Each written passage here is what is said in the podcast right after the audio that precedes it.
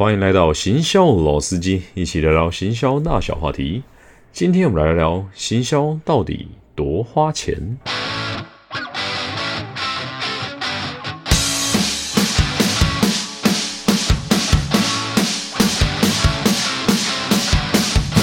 嗨，大家好，我是老司机。大家都知道，广告业啊，其实是用钱堆出来的一个产业啦。那到底呢，广告业有多花钱啊？大家知道，可能真的很贵啦。可是多花钱呢？可能大家心里没个准啊。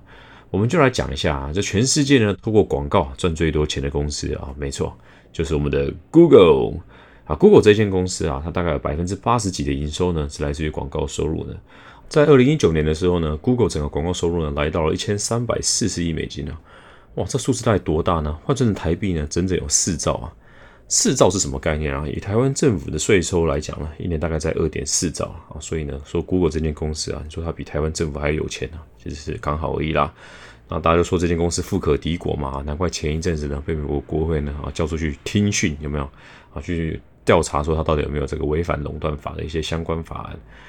所以啦，光是 Google 这间公司呢，就可以靠整个广告预算呢，就可以赚到这么多的钱。我们可以想想，做行销或做广告啊，这个费用是肯定可以非常可观的。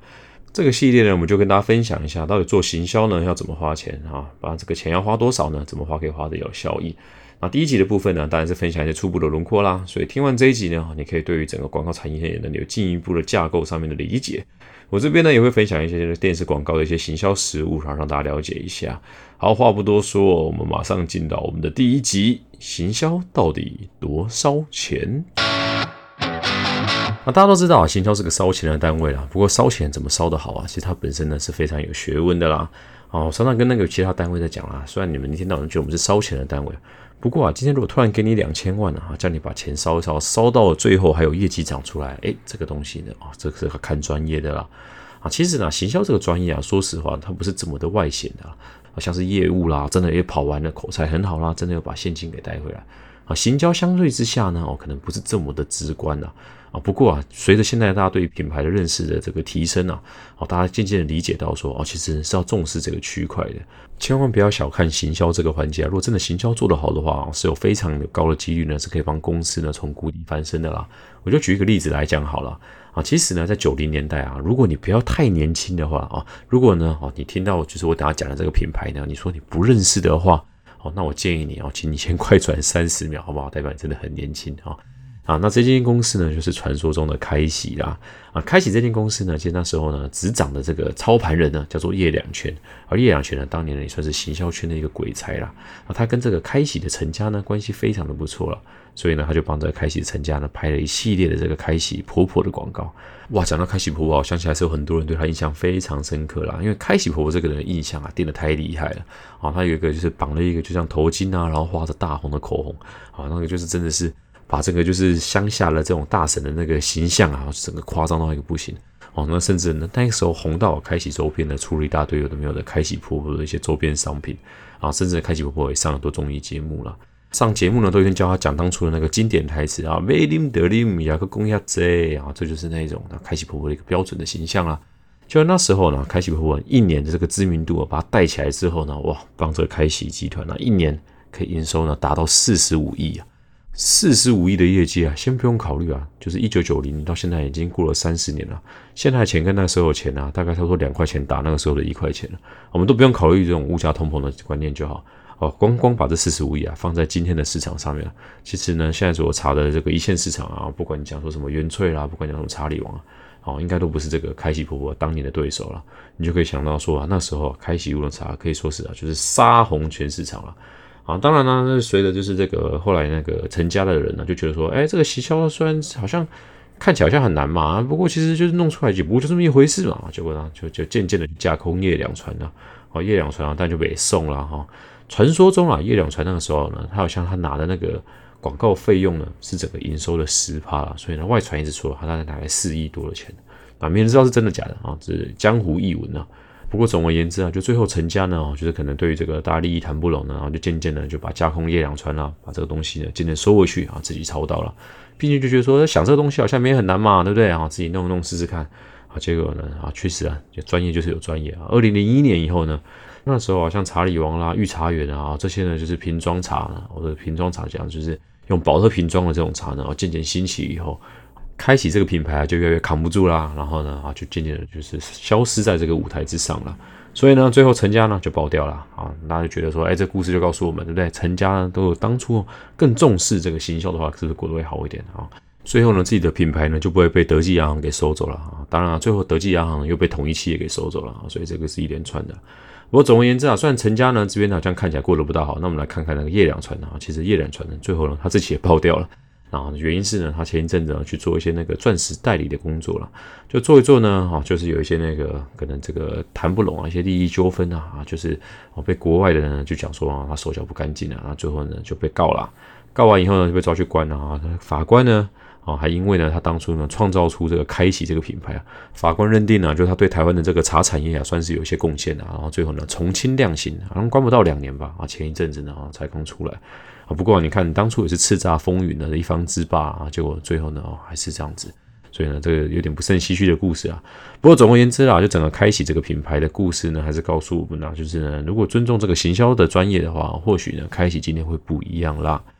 OK，讲完了就是行销的一个小故事呢，我们再回来聊聊。那台湾呢，现在呢，啊，主要市场来讲啊，到底有哪一些媒体工具啊？其实主要呢，我们台湾大家讲的嘛，啊，五大通路，五大通路啊，就是媒体的五大通路，大概哪些呢？啊，第一个呢，不要怀疑啦，就是你每天拿在手上面划来划去的啊，就是我们讲的线上媒体啊，线上媒体啊，这个媒体现在可以说是已经是那个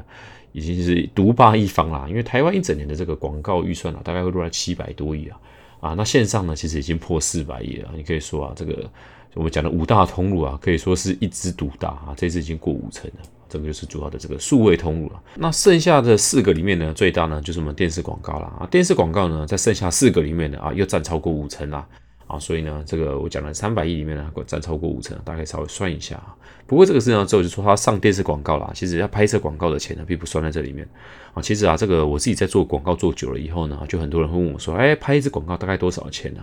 啊，这个呢必须说起来呢，这个广告要怎么拍啊？这个每个人的选项不一样了。如果呢你是自己是找那个专门在拍广告的广告代理商啊，哦，那当然人家会帮你一路安排到好，不管是从脚本啦，从导演啦、剧组啊、后置啊。啊那这东西要花上去呢啊，这通通都是可以的啊。这个拍广告啊，可以说啊，这完全就是个资本主义的高墙啊。如果你想拍的很贵啊啊，不要怀疑啊，便宜的可能一百多万到三百万都可以拍一个啊。如果你想要找名导的啊，四百万到五百万的没有问题啊。六百万以上呢，哎，你可能有这个拿到这个一线明星的这个门槛的。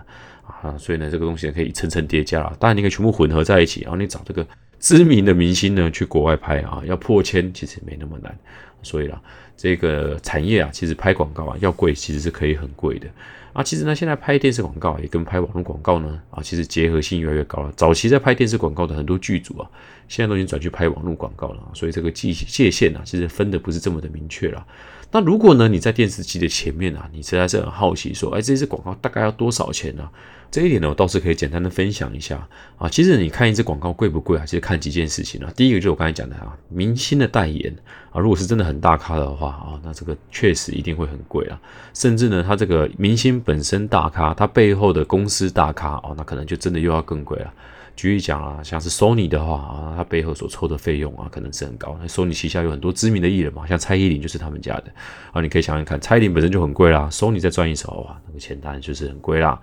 所以呢，明星代言这肯定是要贵的啦。第二个部分呢，就是知名的代理商啦，或者是知名的导演啊，这个费用当然也会很贵啊。当然，知名的这个代理商啊，像是你现在台面上面讲得出来的什么奥美啦，或什么什么，他们去帮你做一整套的这个行销的规划来讲。这打造出来的东西啊，这价格一定是很可怕啊！再加上呢，请知名导演啊，台湾一些知名的一线导演啊，其实就是他们出场可能拍一次广告啊，常常四五百万起跳的啊，这个也是刚好而已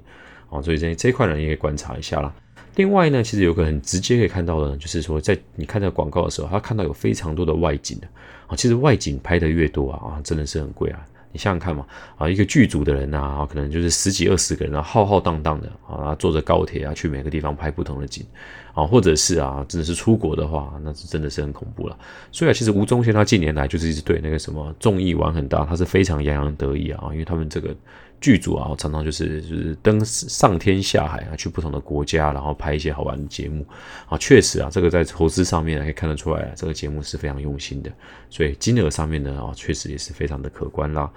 那另外呢，就是这个后置啊，啊，后置呢，常常大家可能平常在看那个游戏画面看习惯了，常常会觉得说，哎，这个后置看起来不是就是很简单的动画吗？哦，没有没有没有，这个后置的钱啊，就是完全就是用那个那个秒数啊，以秒计价哈，那个一路堆叠上去的。其实当你那个广告看久了以后，你再看后置的那种感觉啊，别人在看的是看动画，如果是内行人啊，你看着看是看着钱在烧啊，哦，那种感觉就很像是你在看那个七龙珠有没有戴那个什么战斗力侦测的那个那个眼镜。就一看，哇，这个广告，哇，这个十八万，然后三十几万，然后一路在看到那边往上烧啊，所以真的一个广告啊，烧的很贵的时候啊，这个几项啊，大家可以跟大家分享一下。你可以看他明星啊，看他代理商或看他导演啊，啊，看他是不是拍这个很多外景啊，或者是看他这个后置是不是很花钱啊。所以呢，这一块啊，大概可以让大家了解一下。那如果说啊没有钱的话，到底能不能拍广告啊？其实啊有两种广告呢，其实是非常省钱的啊。譬如说你大家很常看电视会看到很多大陆来的游戏广告啊，其实它背后都已经是游戏画面的嘛。其实简单讲就是配个音啦就可以上了啊，这个当然是很便宜了啊。电影广告呢其实是差不多这种了啊，这个公司相对本身画面感就已经很充足了，所以它简单配个音就可以上线了。啊，那个花不到多少钱。另外一种呢，就是看那种，就是每一次啊，像是当中元档期啊，或者是什么各种不同的节日的时候啊，可能要去叫你去采买啊，用 Seven Eleven 跟家乐福啊，他们就很常做这种很简单的广告。它就是啊，画面上面呢有一些那个产品在那边跳啊跳的，然后跟你讲说现在在做折价，那就请那种比较活泼啊，声音呢比较呃调喜的女生啊配音员。啊，配先生要快来买哦，或什么什么啊，这样子啊，这个也很便宜啦。啊，一般的就是他们在买广告的时候呢，反正像是那种呃新闻台啊，他们可能那个摄影棚啊，本身就有这种简单的这种影片制作能力啊，就帮他顺便做一做了啊。所以啦，只能讲你要便宜的没钱的啊也可以啊，你要破千的哦也可以。不过啊，拍广告啊，这个还不是最贵的，最贵的其实是播广告了啊。播广告呢，如果你是一支全新的广告，你希望大家看的有印象，如果你没有准备个两三百万呢，其实一般的观众看完之后呢，其实不太知道你是谁啊。所以呢，大家不要忘记了，拍完广告呢，记得要先留一笔钱播广告啊，不然呢，你拍了广告呢，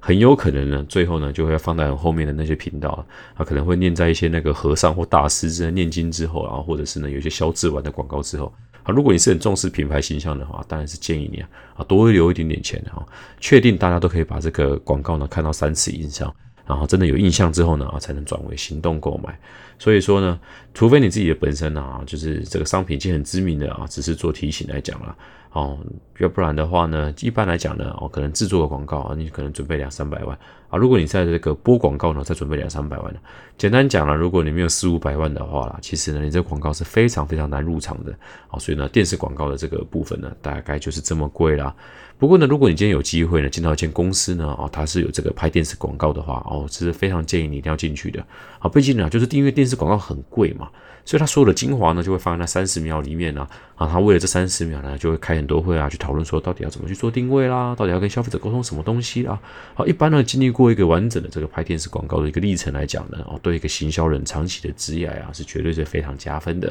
所以啊，如果你见到一间公司愿意这样子投资的话啊，就很建议你啊，不要错过啦。OK，那我们其实呢，在早期的台湾呢，其实有拍了非常多这个知名的广告了啊。举一个例子啊，如果你现在在外面讲说，哎，三餐老是在外，我看到非常多人可以接触下面的那一句啦，哎，就是人人叫我老外，老外老外老外啊啊，这个东西呢，就是以前那个张志佳帮波蜜拍的这个广告了。这个广告啊，在那个时候啊，真的是无人不知、无人不晓啊。因为毕竟张志佳那个时候可是我们的抗日英雄啊。那当然呢，他最后呢，就是因为涉及这个假球案啦，他的网络上面叫他断腿家嘛。然后呢，人跑到台中以后呢，人就消失了，也没人知道他现在去哪里啊。你看张志佳人都不知道去哪里了，可是呢，波蜜这个广告所留下来的这个印象度啊，都已经过了二十年了啊，大家还是记忆非常非常的深刻了。啊，这是这个好的一个电视广告啊，可以遗留下来的一个很强的一个一个破坏力了。不过呢，很多人都讲说，哎，现在呢都不像当年啊，广告呢可以拍到这么有印象。事实上，我对这一点呢，我必须要反驳一下。事实上呢，当年为什么广告会拍到每个人呢都可以朗朗上口呢？啊，印象会那么深？最主要的原因就是因为电视这个广告呢，它是不能做筛选的动作，它就只能播那一台嘛。那如果你看电视看了很长的时间呢，啊，那你就会看到很多很多次的这个电视广告。那相对于现在的这个网络广告啊，其实它是可以计算说啊，每一个人平均看的这广告看几次。所以呢，它一般呢不会让你看太多次，因为多看你已经都有印象了嘛，多看也是浪费钱呐。所以大概只会让你看大概比如说五到八次啊，可能差不多了。那像以前电视就没有嘛，随便呢同一支广告呢，你每一次在看综艺节目的时候进广告就同一支啊，搞到最后，你们这周遭的族群的这些人呢，可能都看了二三十次啊。所以呢，大家平常在茶余饭后开玩笑啊，然后这些广告梗啊，大家的品质。我都可以那种朗朗上口啊，就像那个讲周星驰的梗嘛，就就是因为大家那个龙翔电影台重播那么多次，大家看到呢眼睛闭起来都会背到下一句啊，这就是